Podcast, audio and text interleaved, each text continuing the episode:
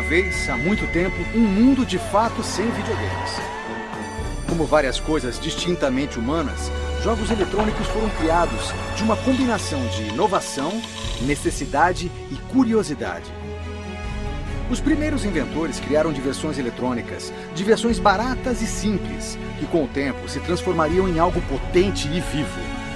Isso não aconteceu só com feitiçaria eletrônica mas também com os esforços de artistas, designers e empresários, cujos objetivos principais de entreter também se tornaram desafiar, cativar e esclarecer milhões de pessoas no mundo.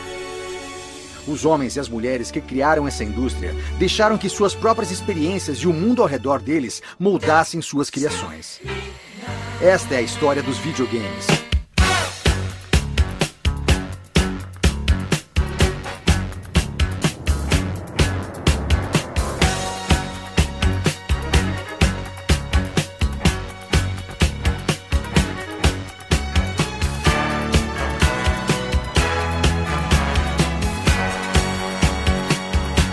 Videogames até hoje são um sonho de consumo de toda criança. Quem não quer ter o console nas mãos e poder moldar a história como bem entender? Criados há mais de 40 anos, os videogames se tornaram uma indústria forte de alto nível, alcançaram patamares grandes demais até para quem imaginava que eles seriam apenas diversão caseira. Hoje, eles atraem o mundo dos negócios e mais e mais games à procura de emoção e diversão. É disso que vamos falar. Eu sou Marcos Winchester e eu ainda sonho em ter o meu Super Nintendo. Eu sou o João Vicente e hoje eu tô me sentindo aqui um dinossauro dos videogames. Fala pessoal, aqui é o Thiago dos Inimigos do Mundo, em cima, cima, baixo, baixo, esquerda, direita, esquerda, direita, BA Start. Caralho, Muito que bom. isso? que... Ele destravou. ele Acabei de desbloquear mais uns 100 ouvintes aí pro teu cast. Não, cara, tu desbloqueou o Blanca aqui pra, pro cast. Daqui a pouco o Blanca entra aí no meio do cast. Lug, E aí galera, aqui é o Lug, Rise for your grave. Aê. Sour Mario, The Priest on the Castle, né? Vamos lá. Nosso cast.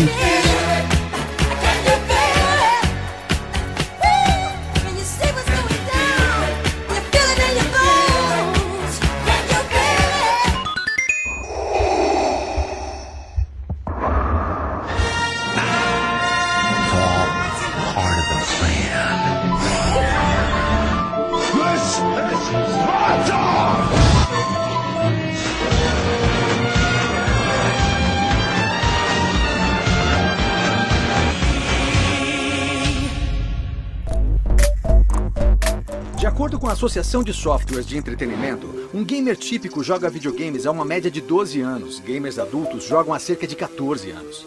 Os homens jogam em média há 16 anos, enquanto as mulheres jogam há 12. Desde 2013, 49% de toda a residência americana tem um console dedicado a videogames, e aqueles que têm, têm em média dois consoles. Desde 2013, a idade comum de um gamer é 30 anos. E não, nem todos são homens. 47% dos jogadores são mulheres. 42% dos gamers acreditam que computadores e videogames compensam mais o gasto de seu dinheiro do que DVDs, música ou sair para ir ao cinema. Quem compra videogames? Em média, a idade do comprador mais frequente é de 35 anos.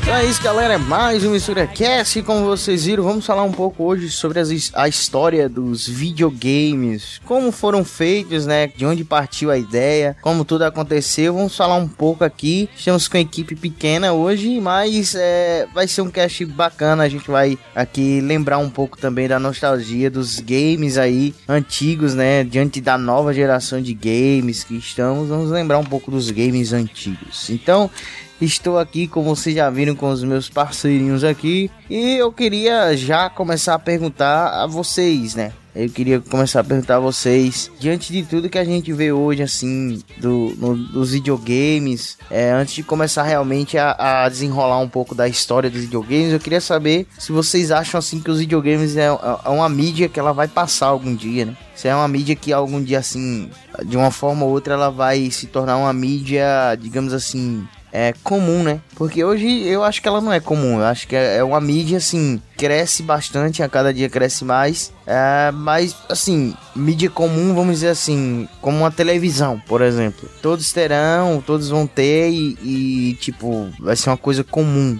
todos terem em casa, né?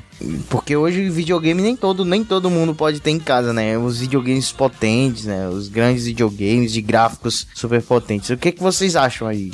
Cara, isso é interessante porque a gente tem visto, se a gente pegar recentemente, uh, os videogames eles estão tentando é, entrar na, na casa das pessoas como um aparelho para todo mundo usar, né? Só que essa, esse argumento ele não é novo. Desde antigamente as propagandas já falavam em ah, um aparelho para família, diversão para família inteira e tal. Daí se a gente faz faz um pulo agora pro lançamento do Xbox One, a gente vê que eles tentaram vender o Xbox One, inclusive o nome dele, como um aparelho tudo em um, um aparelho que faz tudo, né? Além de jogar, você vê TV, é o seu media center, você assiste Netflix, assiste futebol americano, no caso dos Estados Unidos e tal. E na verdade, essa essa propaganda ela não funcionou muito bem. E aí no fim das contas, até quando a gente pega aí o console wars, né? A guerra dos consoles pela liderança do mercado, tudo se resume a quem tem bons jogos. Então isso mostra que o público que consome videogame de verdade é o público que compra o videogame para jogar jogo bom, sabe? Então não é porque tem Netflix ou porque tem acesso ao futebol americano ou ao beisebol, não é isso que vende o aparelho. Isso são coisas que as pessoas utilizam paralelamente, mas o videogame ele acaba sendo um aparelho visto como apenas para jogo. E a questão dele entrar na casa das pessoas ou como tu falou, ele se tornar uma mídia mais comum, né? Eu acho que ele ainda é uma mídia nova que ainda é vista como uma coisa meio à parte, assim,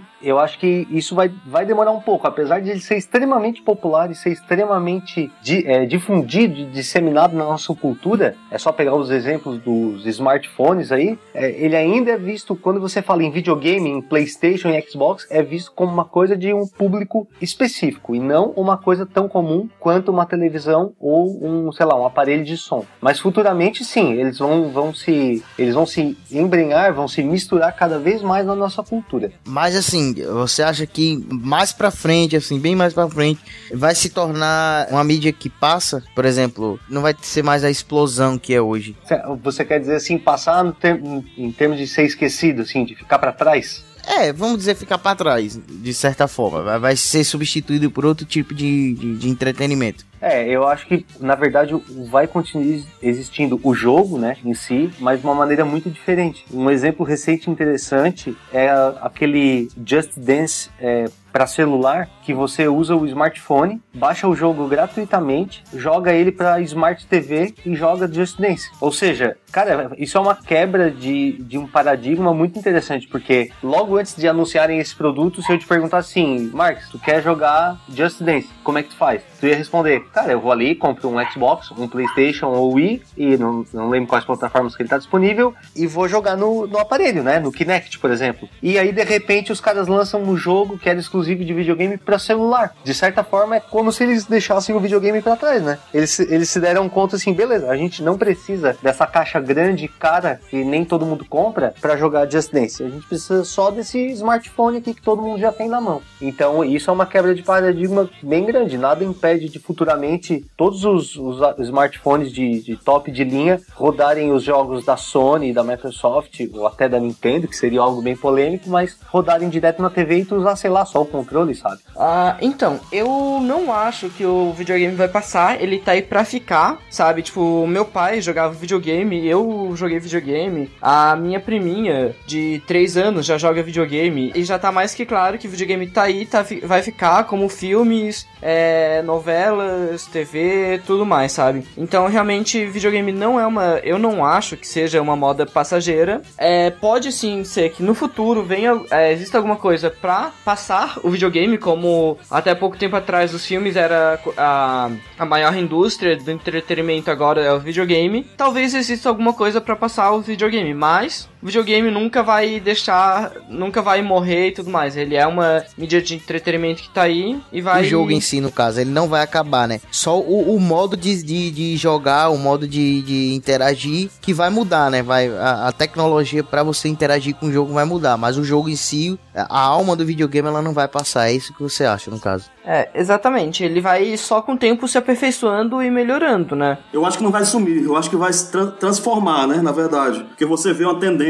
de tudo aí pra ir pra mídia digital. Então, pra que o, o celular? O celular tá ligado diretamente à mídia digital, direto. Entendeu? Então, isso é uma tendência mundial. Não dá pra, dá pra é, assim, falar se daqui a uns 20 anos ainda vai ter a mídia física em si. Pra você botar ali, ligar um aparelho e ligar na TV, no caso, né? Eu acho que tudo, assim, como se diz, pessoal, da nuvem, né? Aí você vai baixar para poder usar ali onde você estiver, entendeu? Sim, que é, é tá se tornando agora um meio de salvar, né? Muitos dizem que daqui a alguns anos não vai precisar de um, de um HD é, no seu próprio computador, né? O HD vai ser a nuvem, né? É claro que até, até lá vai ter que ter um, um uma exigência de nível de segurança maior para isso, né? Porque afinal de contas você tá botando suas coisas pessoais na net, né? Mas já, mas já tá, né? Na verdade, hoje em dia, cara, eu já compro muito mais jogo digital do que físico, principalmente para os consoles da nova geração. E assim, é, se for procurar os jogos para comprar nas lojas comuns, enfim, muitos lançamentos importantes de jogo hoje não são mais lançados em mídia física. Tem muito lançamento que não tem mídia física e que se é, se é alguém que acompanha um pouquinho mais a indústria, vai conhecer, sabe? Então são jogos indie que são de sucesso, que estão na capa da, dos principais sites, que não tem uma versão física, sabe? Então essa substituição, na verdade, ela já aconteceu e a gente está, de certa forma, correndo atrás dela já. Sabe? Ela, é, ela já é inevitável.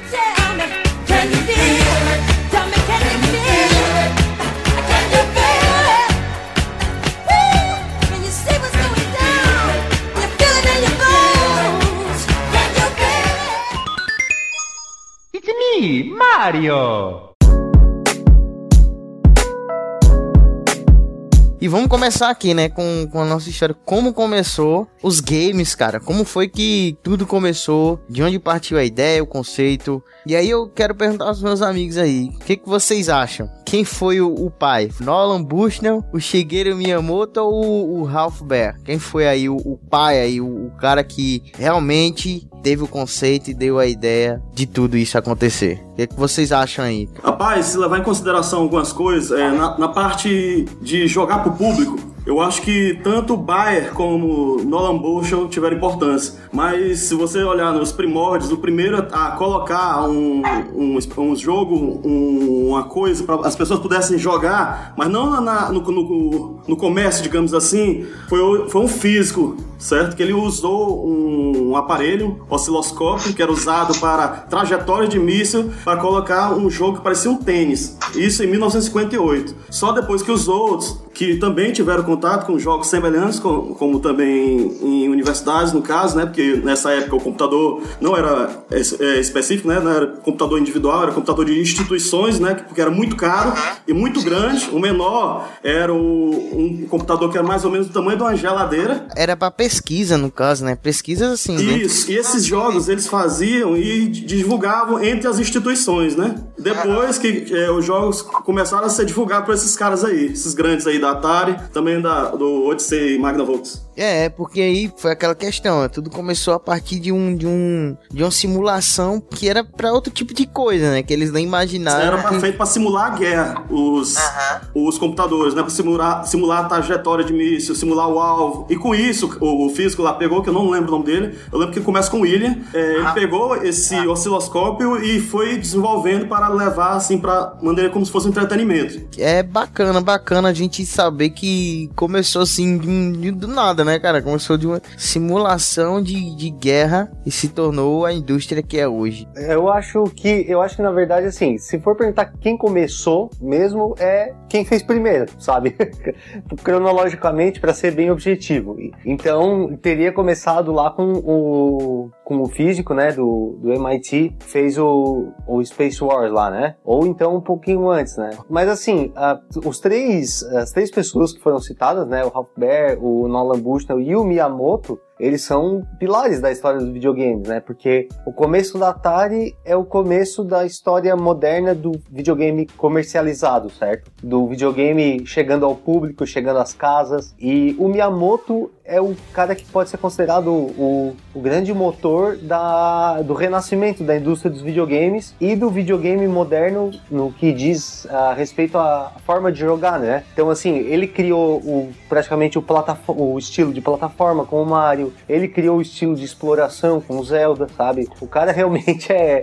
Assim, eu fico sempre impressionado quando eu penso que quase todo mundo que tá nessa indústria, que começou ela, que é importante, todas essas pessoas estão vivas ainda, sabe? Eles estão ali, a gente pode ver eles em entrevistas, é, conversar com eles ou ler coisas sobre eles. E, cara, é, é bizarro, porque a indú a, essa indústria é muito nova, né? Então a gente tem esse contato direto com esses caras, assim, sabe? E, tipo, o Miyamoto, cara, pô, o que o, que o cara criou é de uma genialidade impressionante, sabe? Mas eu só acho que quando a gente pergunta quem começou, realmente foi lá mais atrás ainda do que o Atari, foi no Half Bear, foi lá nos, nos institutos de pesquisa, como foi citado, né? Então seria realmente o começo cronológico da história. Ah, então, é algo assim meio complicado de dizer, porque o primeiro jogo realmente foi esse Half Bear, só que eu acho que o Bushnell, né, o da Atari, foi o que mais é, bombou e tudo mais. Eu acho que se dependesse só do Half Bear, a gente não teria o videogame, sabe? A gente teria aquele jogo e tudo mais. O Bushnell, que ele foi ele que pegou aquela ideia do Bear e transformou realmente num entretenimento, em um videogame. Então, eu, com, eu diria que é o, o, o Bushnell, é o da Atari. E o Miyamoto, acho que ele fica longe de ser o pai do videogame, mas é uma das pessoas mais importantes que a gente tem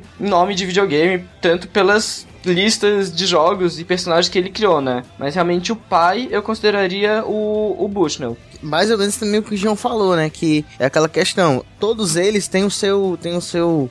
É, a sua parcela de contribuição. Né? O Ralph Baer foi lá com a simulação e não imaginava que poderia ser um algo de diversão. Aí vem o, o Nolan Bushnell, difere, mostra isso para todos como um, um, meio de entretenimento e um meio de mercado, né? E aí vem o Machado Shigeru Miyamoto e dá um, um up assim em questão de jogabilidade, em questão de transformação do videogame. Então to, todos eles têm sua parcela, né? Todos eles, embora a gente saiba realmente que é, já entrando para isso, a gente sabe que quem deu o crescimento, quem deu o nascimento disso tudo foi a Atari. Mario! Ela foi fundada em 28 de junho de 1972 em Sony Valley, Califórnia, Estados Unidos, né, cara? Então, quem aí é, é da época aí, da Atari? Pelo menos pegou, é da época, enfim. Meu primeiro videogame foi Atari. Seu primeiro videogame foi Atari? Sim, Atari 2600, aquele lado que vocês viram no documentário ali do joystick de um botão só. Caramba, cara. Só pra constar aqui, eu também joguei o Atari. Eu acho que meu primeiro videogame, na real não era um Atari, um CCE, que era uma cópia do Atari. Mas eu não sou da época do Atari. Tipo, ele já já tinha saído até o Super Nintendo, tava quase saindo ali o, o PlayStation, tipo, daqui a alguns anos, uns 5 anos depois ia sair o, o PlayStation, alguma coisa assim, sabe? Mas realmente o primeiro que eu joguei, é o que eu tive mais contato foi o Atari. Nossa, cara, você vê, né? Que coisa. É, nos anos 90, no caso, né, Thiago? Você nos anos 90 é, teve contato com um Atari que foi dos anos 70, cara. Dos anos 70, 20 anos antes. Né? É, eu, na verdade eu joguei, eu, eu joguei joguei nos anos 80, né? Não joguei nos anos 70.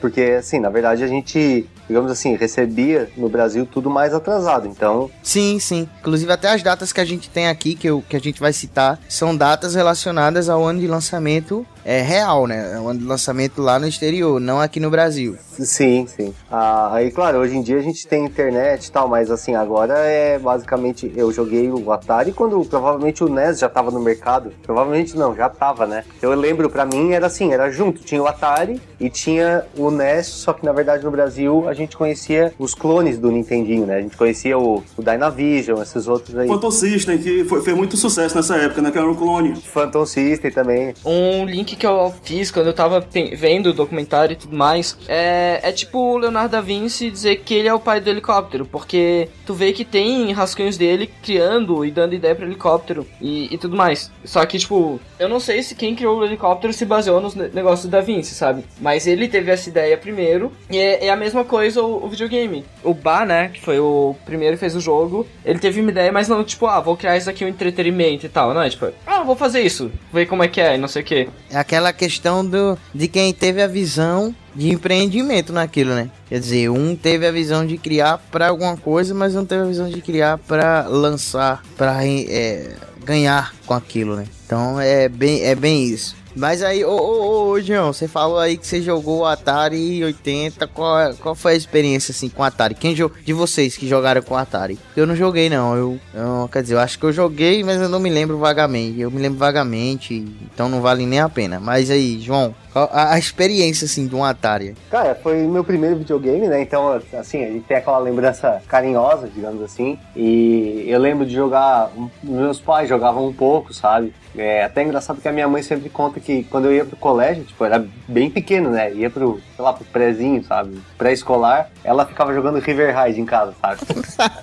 e todo mundo gostava, assim, cara. Então eu lembro bem do, do River Ride, eu lembro do. Tem um jogo que a gente chamava de Polícia Ladrão, né? Ah, eu sei qual é. Que era bem famoso na época também. Ah, sim, esse era muito bom. É, era muito bom, cara. Eu tinha o Hero também, que eu achava muito massa, sabe? Putz, cara, então eu tenho uma lembrança muito legal, assim. Inclusive, eu, eu faço coleção de videogame antigo, né? Eu tenho basicamente os mais conhecidos, Nintendo 64, Nintendinho, Mega Drive e tal, mas eu não, não comprei um Atari ainda pra minha coleção, porque infelizmente na época, para ganhar um videogame novo, tinha que vender o antigo, né? Então eu acabei não ficando com os meus videogames antigos, sabe? Eu só tenho mesmo os que eu comprei depois, quando eu virei colecionador. Bacana. É, Tiago teve experiência com Atari também? É, eu tive. Eu não lembro quantos anos eu tinha, mas foi tipo, eu, meus pais foram pro, pro Paraguai e daí comprar, é, trouxeram, na real não era o Atari, como eu falei, era um CCE, que era um clone do, do Atari, mas funcionava perfeitamente. E realmente não me lembro muito da. É o Super Game, né? Não? É alguma coisa assim, eu, eu realmente não vou lembrar qual era. Mas, é, tipo, ele tinha jogo na memória e tudo mais. Eu não tenho muita memória de, é, de, jogar ele. Eu lembro que eu joguei bastante no emulador, mas o videogame eu não lembro muito. Mas eu jogava assim, esse Polícia Ladrão. É, eu jogava Pac-Man. Um que eu jogava bastante era um de esconde-esconde que tinha. E eu jogava com minhas primas e tudo mais. Que era tipo, tinha dois bonequinhos. Daí tu tinha que, tipo, tu tinha que fechar o olho pro outro se esconder na tela. E daí tu tinha que sair andando, tentar achar o personagem. Sim, sim. Eu lembro bem desse aí. Era muito mal. Era, era bem engraçado esse jogo. Tinha que sair da sala. É, exatamente, tinha que sair da sala esse problema de fechar o olho não é exclusividade do Atari, tá? Porque até pouco tempo atrás, na era do Play 3 ali, para jogar o futebol americano no PlayStation, o Madden, é, quando você tá jogando com duas pessoas na mesma sala, para escolher a jogada do futebol americano, o outro cara tinha que olhar pro lado, sabe? Tipo, eles, não, eles ainda não tinham um método inteligente de esconder a, a coisa de um jogador, sabe? Esconderam a camisa, né? Não, você não vai poder. É, aí, aí depois eles fizeram um Madden ali que tu, enfim, ele mostrava três opções, cada uma era um botão e aí o cara apertava sem o outro olhar, sabe? Aí é melhor, né? Esse negócio aí de olhar pro lado e tudo mais também tinha no Yu-Gi-Oh! de Play 1, né? Tu jogar com amigo, levava o memory card e tinha que mandar o outro fechar o olho pra não saber se tu jogou uma armadilha ou algo assim. E no CS também, no Counter-Strike, na Lan House, né? Ficava telando os outros. ah, sim. é, é, é, alguém me ajuda aqui? Que arma que eu compro? Eu vou comprar uma, uma AK. Eu vou comprar uma AK, eu vou comprar eu comprei, oi! Eu comprei porque eu sou rico. Eu comprei porque eu sou rico. Eu comprei aqui, eu estou com a minha cara, estou andando agora. Eu vou entrando, eu tô achando muito perigoso. Eu tô achando muito perigoso. É, alguém me ajuda aqui? Oh, é, pode ser. Então vamos lá, vamos ver. Eu vou entrar na Silvio Santos, vai entrar. Oh, tomou red! Ai, tomou red por Silvio Santos! Perdeu! E aí, cara, a Atari foi responsável por tudo isso, mas ela começou realmente assim com os arcades, né? Porque a primeira, primeira coisa dela foi os arcades, né? Hoje em dia os arcades não são mais assim infundidos, até porque a gente é bem óbvio a evolução que os videogames tiveram e hoje em casa você tem uma diversão de mais qualidade, de mais e mais, é, é, enfim, de mais tudo. Mas os arcades foram ali o começo, né, cara? Os arcades, quando a gente, quando se reunia, todos ali em volta de uma máquina com a ficha, cara, e, e, e tinha toda essa questão de você vencer o seu oponente, que era seu amigo, tinha toda essa questão de todos estarem juntos ali. A, a, realmente o primeiro videogame assim que foi difundido para casa, assim, que caseiro, assim, diversão caseira, foi o, o Odyssey, né? E o Pong, né? Ou não, o Pong é o, Pong é o arcade, né? O Pong era arcade, mas o Odyssey, ele, o primeiro Odyssey, se eu não me engano, ele só tinha o Pong. Ele era uma máquina de Pong. E aí o cara, os caras criaram um jeito mais safado que eu já vi de vender um negócio, que era vender umas telas que tu colava na televisão. Aí, tá, esse aqui é um futebol americano, olha aqui. Daí era um Pong, só que tinha uma tela de futebol americano colada na frente, sabe? Sei lá, hockey, qualquer coisa assim, né? Só mais de 500 jogos, é. Pegadinha no balão do... Ai, ai, ai. É tipo aqueles 9.999 em 1 do camelô, sabe? Do Tetris. Minigame, né? É. Aquela merda só tinha no máximo seis jogos, pô. O cara ia passando. Tinha esse jogo e se repetia com uma, uma variaçãozinha ou outra. Mais ou menos isso. Era muito vitaria que os caras faziam. Era ba- basicamente isso que acontecia com o Odyssey. Era Era uma safadeza, era uma safadeza.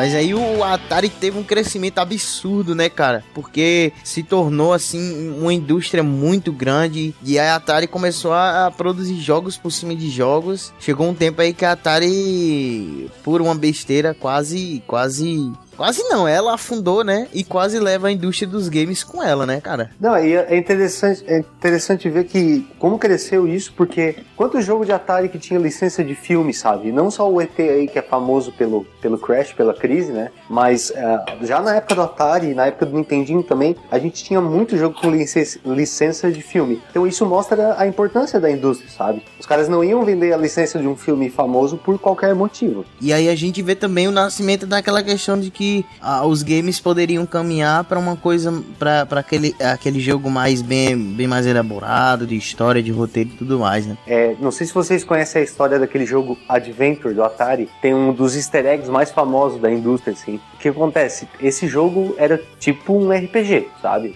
Os caras estavam tentando colocar ali um, um Dungeons and Dragons da vida no, no Atari. Então tinha, tu era um, um guerreiro, alguma coisa, enfrentava um dragão, só que, claro, com aquele gráfico do Atari, né? Tal. E aí o que acontece? Tu era um quadrado no jogo e, tipo, o, a- o personagem mais bem desenhado era o dragão, assim. E, e olhe lá, né? Não sabia se era um dra- dragão, é, a barrigona quadradona, assim. E aí o que acontece? Se eu não me engano, foi nesse Adventure que um dos programadores ele ficou pé da cara porque os caras meio que botaram ele de lado e ele foi responsável por boa parte do trabalho. Aquela coisa, né? O cara se. Ele se sentiu desvalorizado pelos colegas ali. E aí ele escondeu numa sala do jogo o nome dele. É que nessa época não era dado os créditos, sabe? Então, tipo, quem fazia o jogo era a Atari. É tipo a mesma coisa aconteceu muito na Marvel. Muitos heróis é, é de domínio do Stan Lee, mas não foi ele que criou, sabe? Ele pegou, ah, gostei do teu trabalho, vou lá e assino e tal. E esse cara ele tava chateado por isso, porque ele tava fazendo praticamente tudo e não ia receber crédito nenhum. Nossa, aí ele colocou e escondeu o nome dele em uma sala. Esse jogo até é cotado como se fosse o primeiro easter egg, se eu não me engano, né? Em videogames. E por causa disso foi responsável, por- responsável por cri- a criação né, das publishers, né? Por causa da Activision. Ela foi criada também por causa de, de no caso, funcionários, né? Que não recebiam um- a, a representação, o valor merecido na empresa, né? Eles começaram a sair da Atari, né? Aí criaram a Activision e logo outros depois. A partir daí começou uma revolução bem maior, porque depois daquele afundamento, né, que a Atari teve, cara, aquela crise tão grande, algum tempo depois a gente teve o nascimento aí e o que proporcionou aí pra geração dos anos, é, aqui no Brasil nos anos 90, né, lá no, lá no exterior, no- nos anos 80, né, começo dos anos 80, 84, 85, por aí. Que foi o nascimento do Nintendo, né? Do Nintendo do NES, é, que é uma coisa bem interessante, muita gente não sabe o porquê. O nome do videogame é Nintendo e muito e até assim, quem é gamer chama de NES, né? Porque o NES vem de. de. Nintendo Entertainment System. Isso, Nintendo Entertainment System, né? Que é sistema de entretenimento Nintendo. Então, basicamente é isso, né? Que é a mesma coisa do, do Super NES, que é o super sistema de entretenimento Nintendo. Então, é basicamente isso. Então, 85, cara. Lá no exterior, em 85, o NES, né? Que aí começou a revolução, a grande revolução dos videogames e jogabilidade de jogos bem mais, é, um pouco trabalhados, né? Com mais bytes, mais pixels, e, enfim.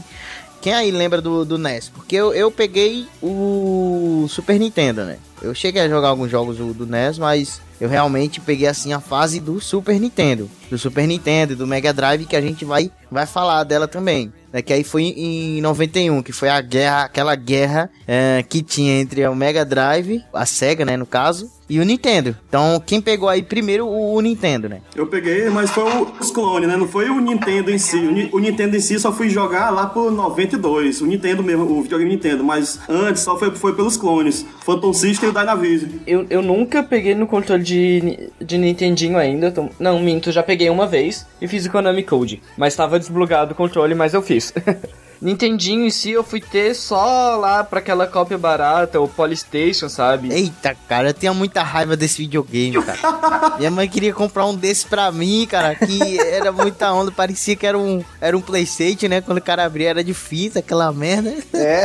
Cara, por sorte, aqui, aquilo nunca me enganou, porque antes de eu ter um Polystation, eu tinha um Playstation. E daí eu, eu, eu olhava, tipo, caramba, Playstation 50 pila. Não, pera, é Polystation. Hum, safadinho você. Safadinho. E, e daí um dia eu peguei, tipo, tava tendo uma feira aqui, e daí tinha, tipo, era 10 pila o Polystation, deu? Ah, por que não? Vou, vou ver qual é desse videogame. Daí comprei uma, um pra mim, daí veio o Zapper, veio vários jogos na memória, tinha Duck Hunt, e acho que foi assim o maior contato mesmo que eu tive com o Nintendinho foi nessa época com o Polystation. Caramba! um videogame que fez muita raiva muito nego, que tirou o sonho de muito negro, né? Porque quantos, quantos caras foram, foram, foram desiludidos, né? No dia do aniversário, com a ideia de que ia ganhar um Playstation quando abriam era um Polystation.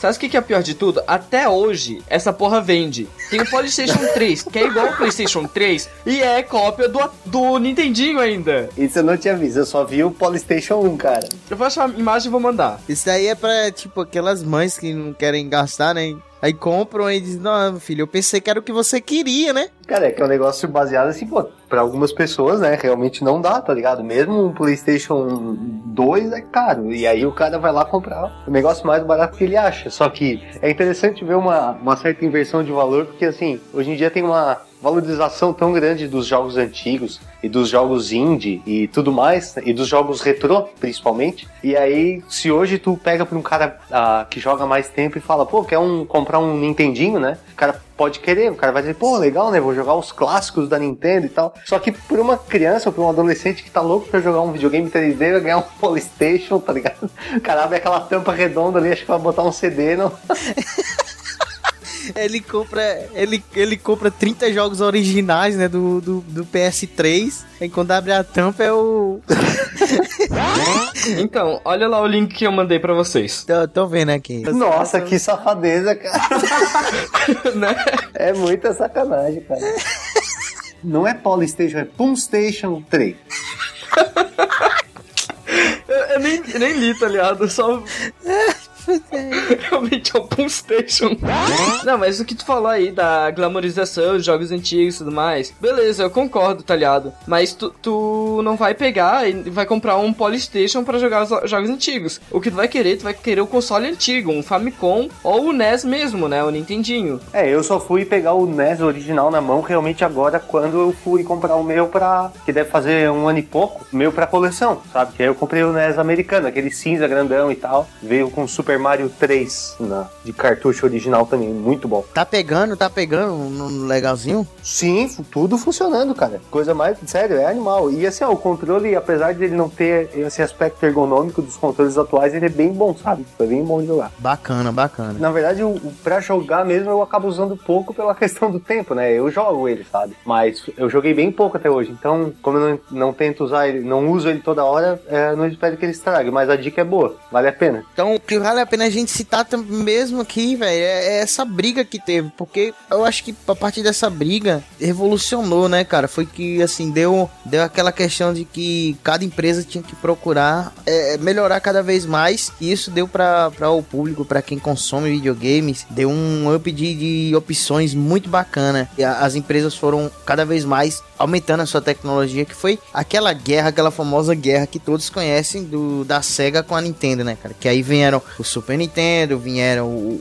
o Sega Genesis, né? Vieram Mega Drive, vieram tantos outros, né, cara? E eu- o que eu me lembro dessa, dessa época, né? Porque aí eu peguei assim, lá pra 97 por aí. Foi 97 que eu peguei, né? Que eu vim jogar um Nintendo realmente. 97? Não, mais. 99, 98, por aí. E eu era da, daquele grupo do Super Nintendo, né? Tinha sempre essa questão, né? O grupo do Mega Drive e o grupo do Super Nintendo. E eu sempre gostei do Super Nintendo. Apesar que o Mega Drive, cara, em muitos aspectos era, era melhor, né? Tinha um, tinha um, tinha, um, tinha aquele, a- aqueles atrativos bem, bem melhores, né? O que, vocês podem falar, Lug, dessa época assim? Bom, aqui na minha cidade, mais, é mais ou menos em 87 a 88, começou a ter as primeiras locadoras, né? Que, que alugavam. Começou primeiro alugando NES, certo?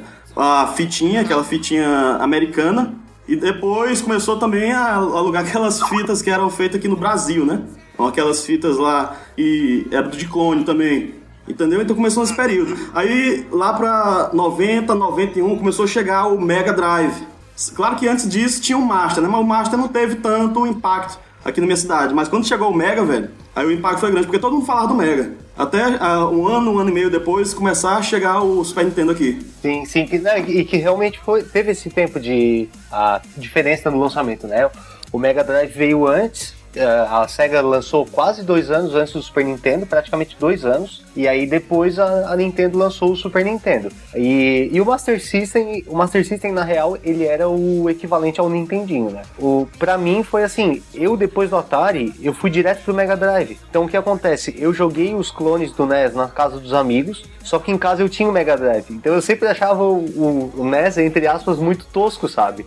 Principalmente porque nos clones a gente jogava muito mais jogos assim, alguns jogos meio desconhecidos, e eu não lembro de jogar nessa época Zelda, por exemplo, ou Metroid, sabe? A gente jogava outras coisas. Aí, e aí, claro, eu achava o Mega Drive infinitamente melhor, sabe? Quando eu comprei era, meu Deus, todo mundo queria ir na minha casa, sabe? Foi um absurdo, assim. E aí, claro, quando chegou o Super Nintendo, era um videogame muito foda, só que como eu tinha o Mega Drive, eu já falei isso lá no, no meu cast, como eu tinha o Mega, eu sempre defendia o Mega, sabe? Eu sempre achava melhor, assim. Mas é porque é o videogame que eu tinha, né? Tinha essa questão, né? É. É. Eu prefiro bem mais Mega Drive, só dizendo, porque eu fui criado com o Mega Drive.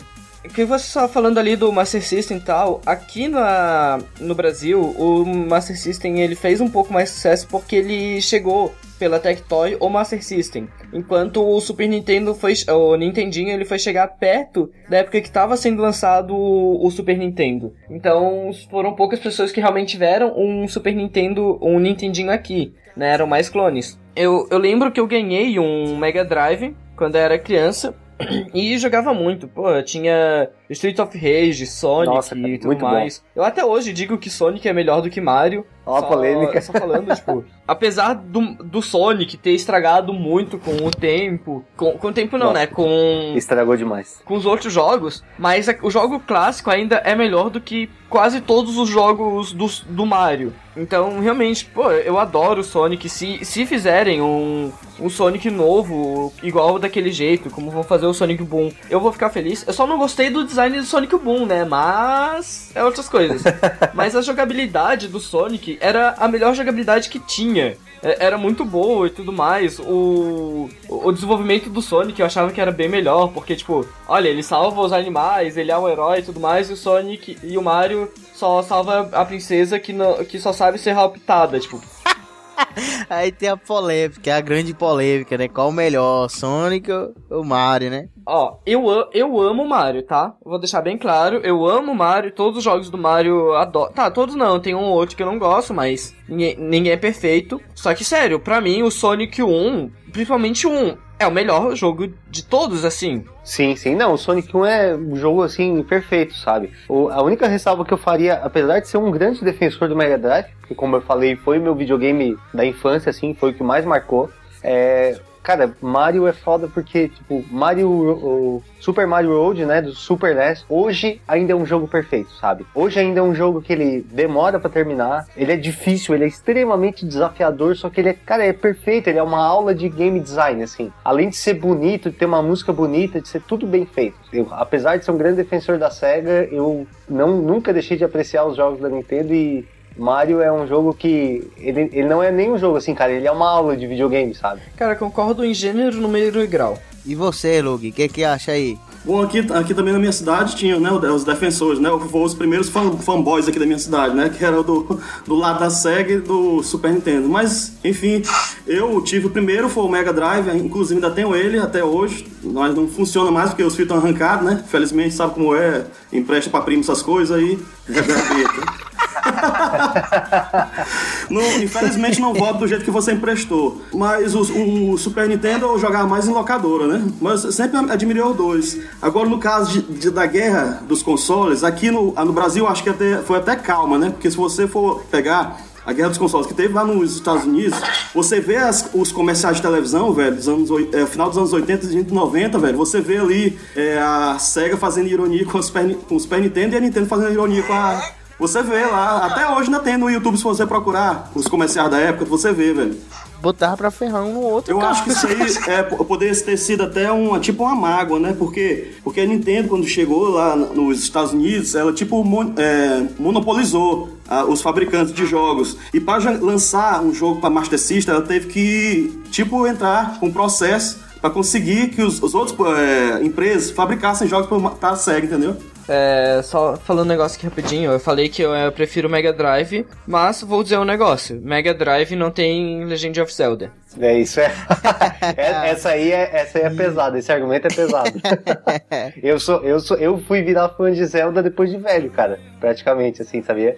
E hoje em dia eu tenho coleção de joguinhos originais de Zelda aqui na minha casa. Eu jogava, eu jogava na casa de uma amiga, né? O primeiro videogame que eu fui ter realmente foi um, foi um PlayStation, mas eu jogava o Super Nintendo na casa de uma amiga e o Mega Drive também. Mas assim, é, muitos desses jogos que a galera é, tem hoje como grandes jogos, eu nunca realmente joguei. Eu nunca joguei Ze- Zelda. Eu nunca joguei Zelda, cara. Juro pra vocês, Nem cara. emulador, nem Eu- nada. nada, eu tenho vontade de jogar, cara. Cara, cara, para isso daqui. Para a gravação. Vai no Google, joga SNES, pega Zelda, joga o Link to the Past, depois joga o Ocarina, depois se tu quiser joga Majoras, pode jogar o primeiro também. Depois a gente continua conversando, pode ser? Que tu vai adorar. Só, só uma dica assim. Não, mas é, mas deve ser bacana, deve ser bacana mesmo, cara, porque eu escuto a galera falar e tal. Porque realmente o- os jogos que eu tive mais contato, que eu realmente peguei assim, comecei a acompanhar, embora eu não seja um grande é, entendedor de videogames, né? Eu entendo uma coisa ou outra, mas foi a partir do PlayStation, né, cara? Que aí foi lá, foi lançado em 95 né? O PlayStation em 95 e o Nintendo 64 em 96. Mas no Brasil, eles vieram a ser difundidos um pouco mais tarde, né? Eu, eu me lembro que na época que eles lançaram, no. Agora eu me lembrei, cara, olha que coisa. Na época que lançaram, eu me lembro que quando eu morava em São Paulo, eu eu cheguei a jogar o 64 na casa de um amigo meu, só que era um 64 importado, tá ligado? É, que ainda não tinha lançado aqui no Brasil. Agora que eu lembrei que eu joguei primeiro o 64 do que o PlayStation, cara. Foi aí que começou a revolução daquela parada do 3D, né? Começou a grande revolução com jogos mais elaborados de história, é, de trilha sonora. PlayStation, ele. Que inclusive o PlayStation ele é um, é um periférico, como o Luke já falou em um dos casts aí. É um periférico do Nintendo, né? É, a, a- a Nintendo, a- eu, chamo, eu chamo de a maior pedalada, pra não falar outra palavra, da história da Nintendo, né? Poderia ter liderado uma revolução e aí ela conseguiu, ao mesmo tempo que ela perdeu de fazer um videogame com CD, perdeu também na época de abocanhar, o, de continuar com a exclusividade da série Final Fantasy, porque Final Fantasy VII ele estava sendo desenvolvido já e aí a Nintendo chegou para Square, que era parceira da vida toda deles, né? E chegou assim, olha Square, o negócio é o seguinte, a- o nosso videogame vai ser de cartucho, cabe tantos mega aqui no cartucho e tal. O, vi- o jogo de vocês vai ter que caber no- nesse cartucho aqui. E aí a Square falou, não, não, a gente está fazendo o RPG mais revolucionário da história, vai vender milhões, estamos investindo muito e a gente vai lançar para o PlayStation e acabou para vocês, entendeu? Tô resumindo bastante, mas basicamente a, a Nintendo ela quis pisar firme, achou que a, a Square ia se dobrar para ela e a Square falou não, agora a gente tem a possibilidade de lançar esse jogo em CD com trilha sonora digital, etc. E aí aí a Nintendo deu essa famosa pataquada aí e se deu mal, né? É, a Nintendo foi embora de costas e começou a tocar a música do Hulk, né? Do, do seriado. Totalmente. O maior problema da, do 64 em si é que, como era cartucho, era inviável é, em questão de tecnologia, como em questão de fazer um jogo que tivesse que usar duas fitas e tudo mais. Não, não é duas. O Final Fantasy e Final Fantasy VII precisaria de uns 15 cartuchos pra, pra caber no 64. É, sim. E no PlayStation, tipo, era fácil tu conseguir colocar dois CDs ali. Era barato, a tecnologia era bem mais barata fazer em CD. E também a era mais fácil colocar, tipo, ah, agora desse ponto tu tira o CD e tudo mais. Eu acho que não ia funcionar, tipo, ah, tem que tirar a fita e colocar uma outra agora. Eles tinham mais liberdade, né, cara? Ou deu mais liberdade à mídia, cara. A gente vê ali no, no documentário a galera falando que é, foi um, um- um- um- Como é que se diz? Um, um desafio, né? É, trazer essa- esse novo nível de liberdade, mas em compensação foi bem feito, né? Foi uma coisa que realmente. Realmente vendeu e, e não é à toa que a PlayStation hoje, ela, apesar da gente ter aí o Xbox, mas a gente ainda pode dizer que quem domina o mercado é a PlayStation, cara. É, assim, hoje eles não dominam mais como já foi. Agora, no Play 1 e no Play 2, eles, a Sony dominou completamente o mercado, cara. Não teve, assim, claro que o Xbox entrou com força, ele demorou um pouquinho pra engatar a primeira, assim, mas também quando veio, veio com força. Mas, meu Deus, o PlayStation. Em que videogame que se falava na época do PlayStation 2, sabe? Era só Play 2, assim. GameCube era quase piada. GameCube, assim, só tinha quando tu, tu era uma pessoa rica e tinha um Play 2, já tava cansado do Play 2, queria jogos novos ou jogar Zelda, assim, sabe? Tipo, ou só se tu fosse muito fã mesmo das franquias do Nintendo. Tipo, Zelda e Mario. Porque era só pra isso que tu tinha que ter um GameCube. É, te- teve gente que, que comprou o GameCube só pra jogar o Resident, o Zero, o Zero e o Remake. Esse aí quase me fez comprar, cara. Porque era um, um baita jogo.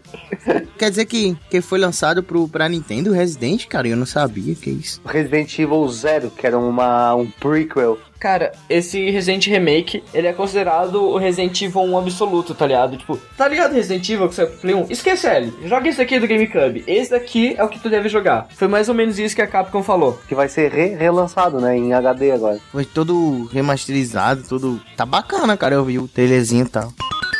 Na década passada, videogames foram de uma indústria anual de 6 bilhões para mais de 24 bilhões de dólares, muito mais do que filmes e música. Resumindo, os videogames estão aqui e vieram para ficar.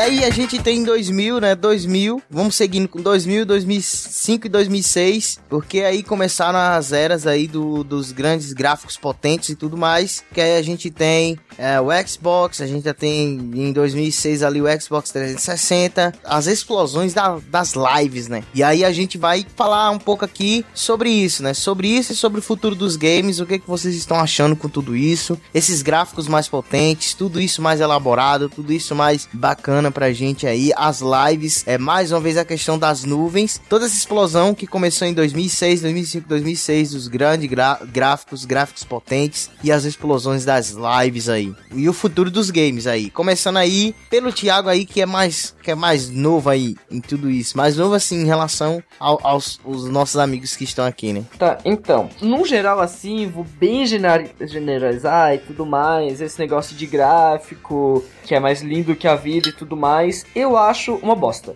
Porque eles estão esquecendo, é tipo, beleza, tem jogo aí que é mais lindo que. O gráfico é mais lindo que a vida, tá ligado? Tu quer viver ali porque é mais bonito do que na vida real. Só que eles esquecem de colocar uma jogabilidade boa, eles esquecem de colocar uma história boa, uma grande imersão. E, e tu vai ver isso em muitos jogos. Eles vão se preocupar muito em gráfico e pouco em história e tudo mais. E, e, tipo, quantos jogos eu vi por aí, tipo, muita gente ganhando o gráfico. Só que eu adorei, porque era uma jogabilidade divertida, tinha uma história boa, uma imersão e tudo mais, sabe? Então, eu sou o tipo de gamer, eu não sou um gamer hardcore. E então, se eu vou jogar um jogo, ou que seja pela história, que seja muito bom, ou pela jogabilidade muito divertida. Como eu falei do Sonic, que é, meu, é um dos meus favoritos, realmente porque ele, ele tem uma jogabilidade muito divertida, sabe? Apesar de tu só ir pro. correr pra direita, virar uma bola e pular, que é só o que fazia no Sonic, é melhor do que muito jogo que tem por aí, que tu corre, atira, pula, dá um mortal, invoca o demônio.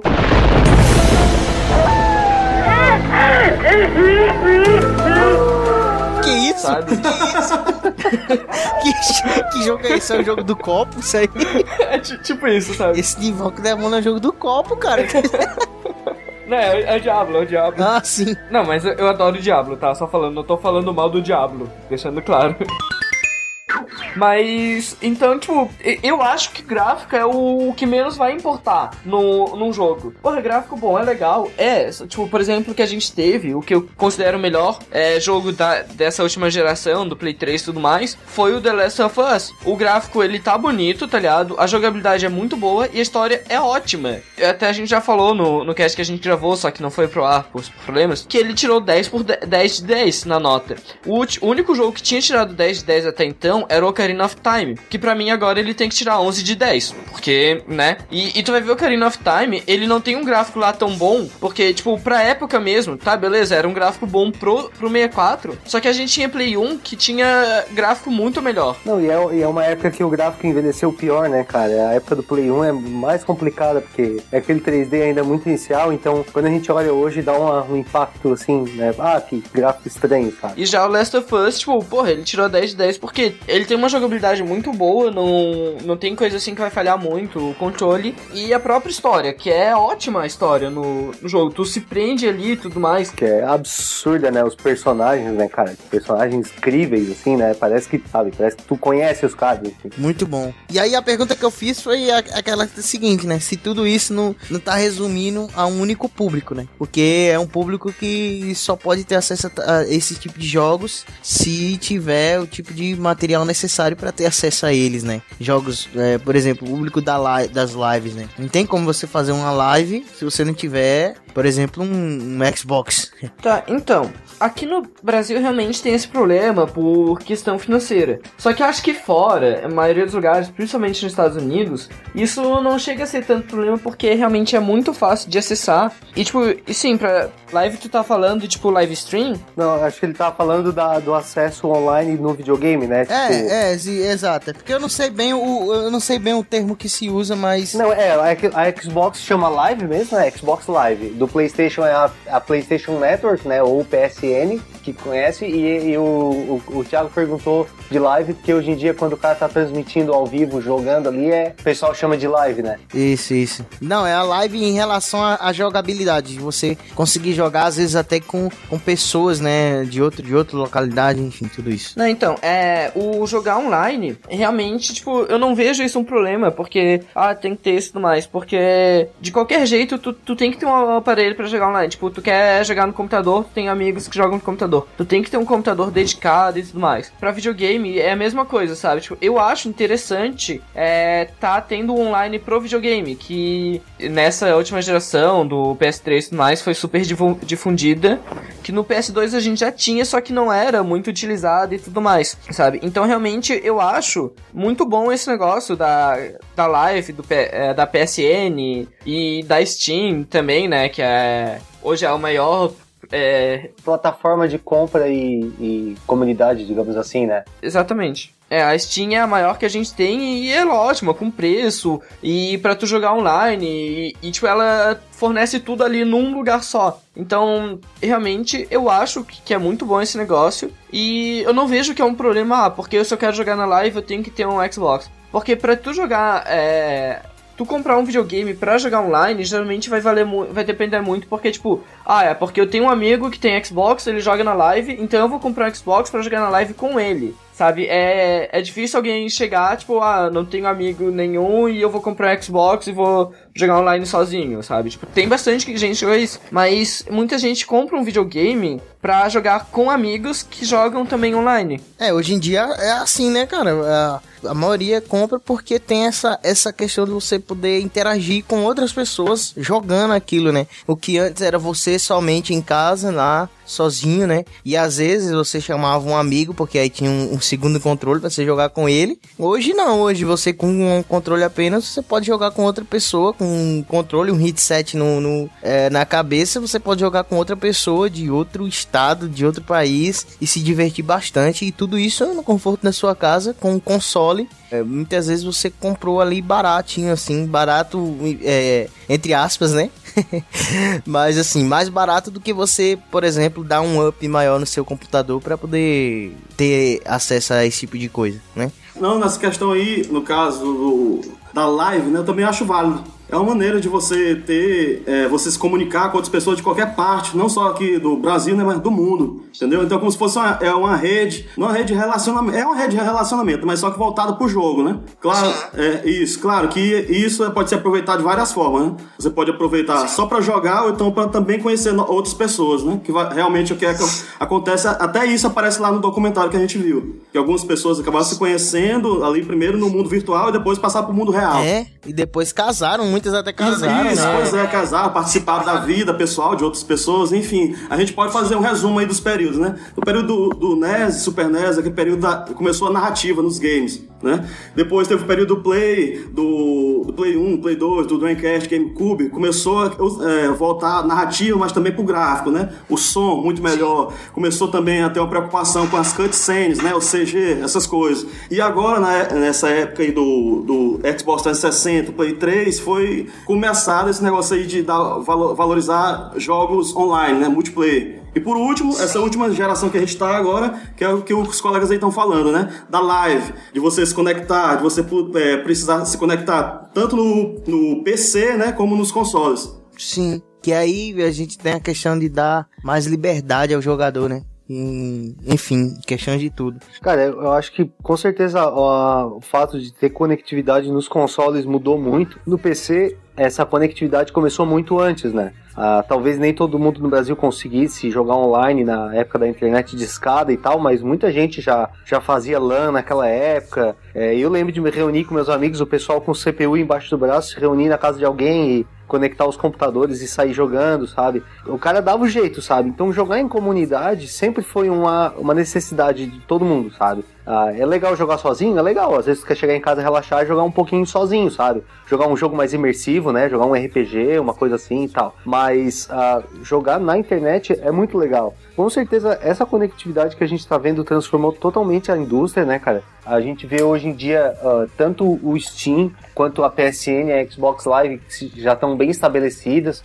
Como eu falei, a, a gente tá comprando mais jogo digital do que físico, sabe? Muita gente já tá substituindo, porque tem jogo que nem sai na mídia física. Cara, e futuramente, uma coisa que a gente não pode ah, deixar de lado é o papel que os jogos competitivos estão criando, né? Tanto na época aí do StarCraft, do Warcraft, é, Warcraft e StarCraft, que se tornaram jogos competitivos importantes, quanto agora, na época dos MOBAs, né, cara, do Dota, do League of Legends, que, assim, goste ou não, são os jogos mais jogados no mundo, sabe? São, eles têm competições com milhares e milhões de pessoas assistindo ao mesmo tempo, premiações milionárias, então realmente são, são um, mais um sinal de transformação nessa indústria. Eu acho que futuramente a gente vai ver, vai ver os videogames aí mais presentes em mídias comuns, como já teve transmissão de campeonato de Dota na, na ESPN, nos Estados Unidos. Então isso é um- mostra que futuramente os games podem assumir um papel bem importante na cultura pop geral, assim, mais do que hoje. Não, não teve aquela notícia de que, se não me engano, é, acho que era League of Legends, não sei qual era o game, que ia se tornar um. um, é, algo de, de Olimpíada? Algo de Olimpíada, alguma coisa assim, cara. Não era isso? Não? É é uma notícia assim, mais ou menos, que eu vi, basicamente, em relação a isso. Sei lá, eu não vi isso, mas espero que isso nunca aconteça. Tipo, beleza, a gente tem o eSport, sabe, que é... Mas eu não quero ver isso em Olimpíadas, porque, tipo, ter hoje Olimpíadas é negócio físico. Fazer uma Olimpíada só de videogames, acho válido. Mas colocar isso no, no esporte olímpico, junto com futebol e vôlei, é, acho que não. Não sou a favor disso. E isso que vocês falaram, basicamente, a gente faz o paralelo, né, cara? Que a gente olha e vê que, é, se a gente olhar um pouquinho, até nos arcades existia essa questão da live, né? Mas, assim, live entre aspas, né? A questão do, do- de você estar junto com o seu amigo lá se divertindo. O amigo ou, aque- ou aqueles caras casca grossa do fliperama que parecia que ia te bater se tu no Street Fighter, né? Era, né? Tava a ficha lá e você perdia a tua ficha. Era, era bacana.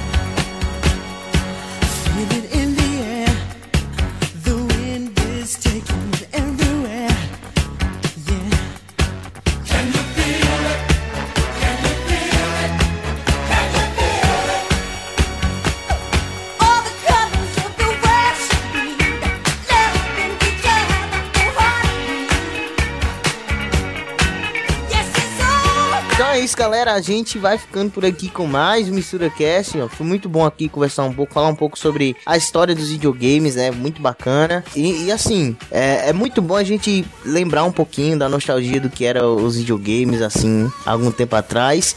E a gente ter um- uma noção do que vai vir no futuro, né? Mas aí eu quero agradecer aos meus amigos. Primeiramente aí ao, ao cara da minha equipe, um cara aí que é, sabe muito aí de videogames, cara, que é o Lug. Lug, obrigado. Valeu mais uma vez aí por estar aqui com a gente. Pode aí, cara, se despedir, deixar aí seu jabá também. E enfim. Bom, eu, antes eu agradeço a presença do, do Thiago, né, do João Vicente, certo? Também a- agradecer mais uma vez esse convite aí do Adonias por ter participado desse cast, principalmente cast relacionado a games, né, que é o, o universo assim que eu tô mais situado, na verdade, né? E é isso, pessoal. Então, se você tiver um tempinho aí, dá uma passada lá no canal Games, é, canal Games Teresina CGT, que é um canal que faço gameplay, de vez em quando faço um unbox lá também. Então é isso. Valeu, até mais. É isso aí. Quando vocês verem um cara lá com uma máscarazinha do. Ou do Homem de Ferro ou do. ou do Jason, né? É o Lug. Não se espante não que é o Lug, tá, galera? É o Lug lá. então, João, pode deixar aí, cara, despedir. É, deixar o jabá aí. João também é da casa também. Todos aqui são da casa, né? Porque. E o João também, porque além aí de ser um cast aí parceiro da gente aí, também faz parte da, da mesma equipe ali dentro do, do The Geekers, né, cara? Então, João, pode ir. É, então, gostaria de agradecer muito ao convite, cara. Foi muito legal a gravação. Sempre é um prazer falar sobre esse assunto que eu gosto tanto. E pra quem não conhece, então, meu nome é João Vicente e eu sou lá do Save Point Podcast. Ah, o endereço é savepointcast.com, onde a gente faz um cast que a gente tenta ah, fazer quinzenal sobre games e a gente alterna um cast temático com um cast mais de novidades, o que a gente tem jogado e tal. Então entrem lá no savepointcast.com para acompanhar o nosso trabalho. Bacana, bacana. Tiago, Ah, então, e o pessoal que gostou das minhas opiniões ou achou eu extremamente babaca e quer me xingar pessoalmente, pode me procurar nos inimigos do mundo Tem um podcast também. Ele, no momento que eu estou gravando isso, ele ainda está em um hiato, mas acredito que quando ele esse cast sair, eu já vou ter voltado com ele. Eu já tô com dois casts gravados, eu já tô editando. Eu acredito que vou fazer ele semanalmente e também tô com um projeto de vídeo. Não vou falar nada dos vídeos ainda porque são só projetos, né? Mas logo logo tá aí. Então é isso e muito obrigado de novo pelo convite. Né? A gente tá participando aqui. Nada, é a primeira vez, né, cara, que você tá gravando aqui com a gente, é a primeira vez, né? É, não, é, a gente já gravou algumas vezes, só que nunca deu certo. Ah, foi, foi, exatamente. Deu algum problema ali. É, é, mas é a primeira vez realmente que vai pro aí, a primeira participação do Thiago, bacana, bacana. O Thiago também é, do, do The Geekers, do Podocera, né? E é isso aí, vamos ficando por aqui, valeu, tchau!